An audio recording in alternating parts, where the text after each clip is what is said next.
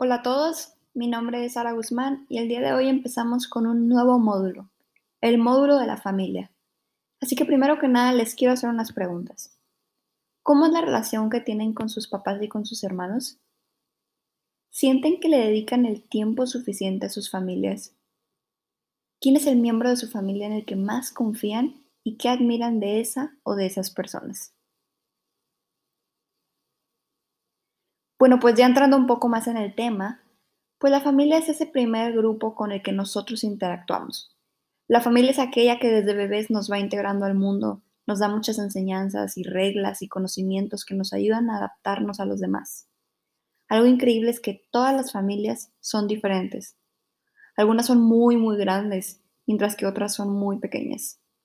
Pero en unas están los abuelos, los tíos, los primos, los sobrinos, o en un futuro la cuñada, el cuñado, los suegros, los yernos, los nueros, los hijos, etcétera, etcétera.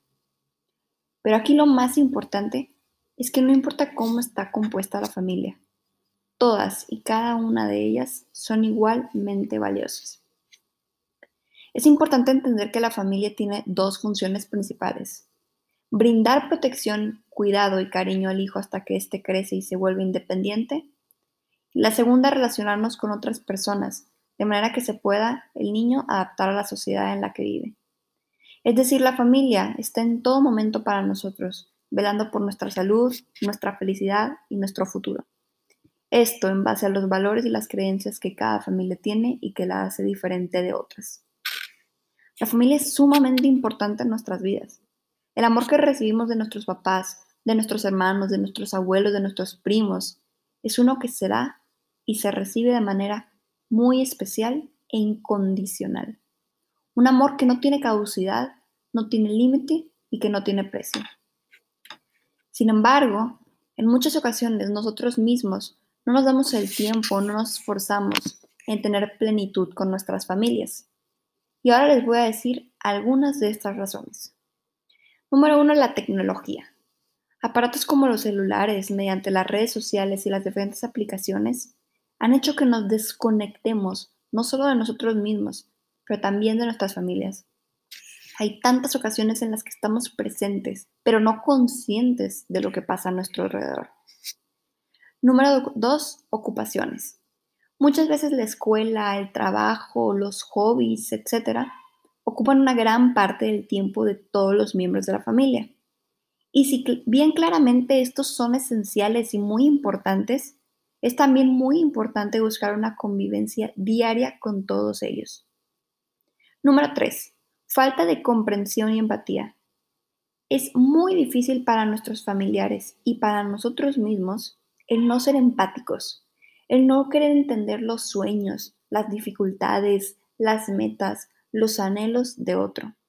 Esto crea barreras en la comunicación que impiden después la convivencia. Y finalmente el 4 la falta de respeto y de cariño.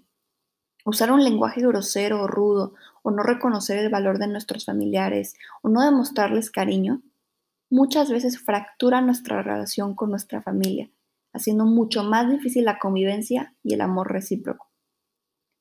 Y bueno, es claro que muchas veces entendemos que la familia es esencial en nuestras vidas, pero otras veces la damos por sentada. Pensamos que estamos todos asegurados y por eso preferimos dejar para otro día o para otro momento el convivir más con ellos, el demostrarles más nuestro amor e incluso el pedir perdón por cualquier razón o por cualquier razón situación que haya pasado. Así que me gustaría que hiciéramos una pequeña dinámica en este momento. Te voy a pedir que saques una hoja de papel y un lápiz. Aquí me espero. Ahora, te voy a pedir que escribas en tu hoja uno de los mejores momentos o los mejores recuerdos que tengas con tu familia. Solamente elige uno.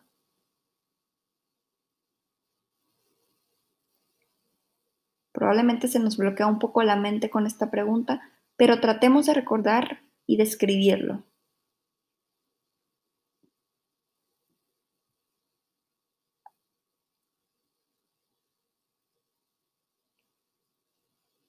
Ahora, traten de recordar qué es lo que pasó en ese momento.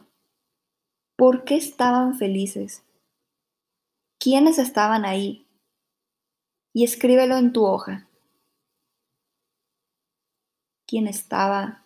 ¿Qué pasó? ¿Por qué estaban felices?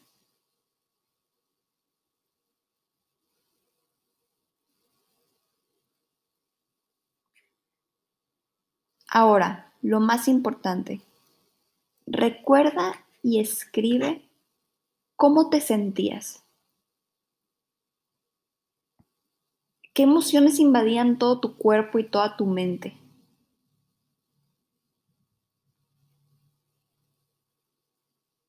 No te limites, escríbelo todo.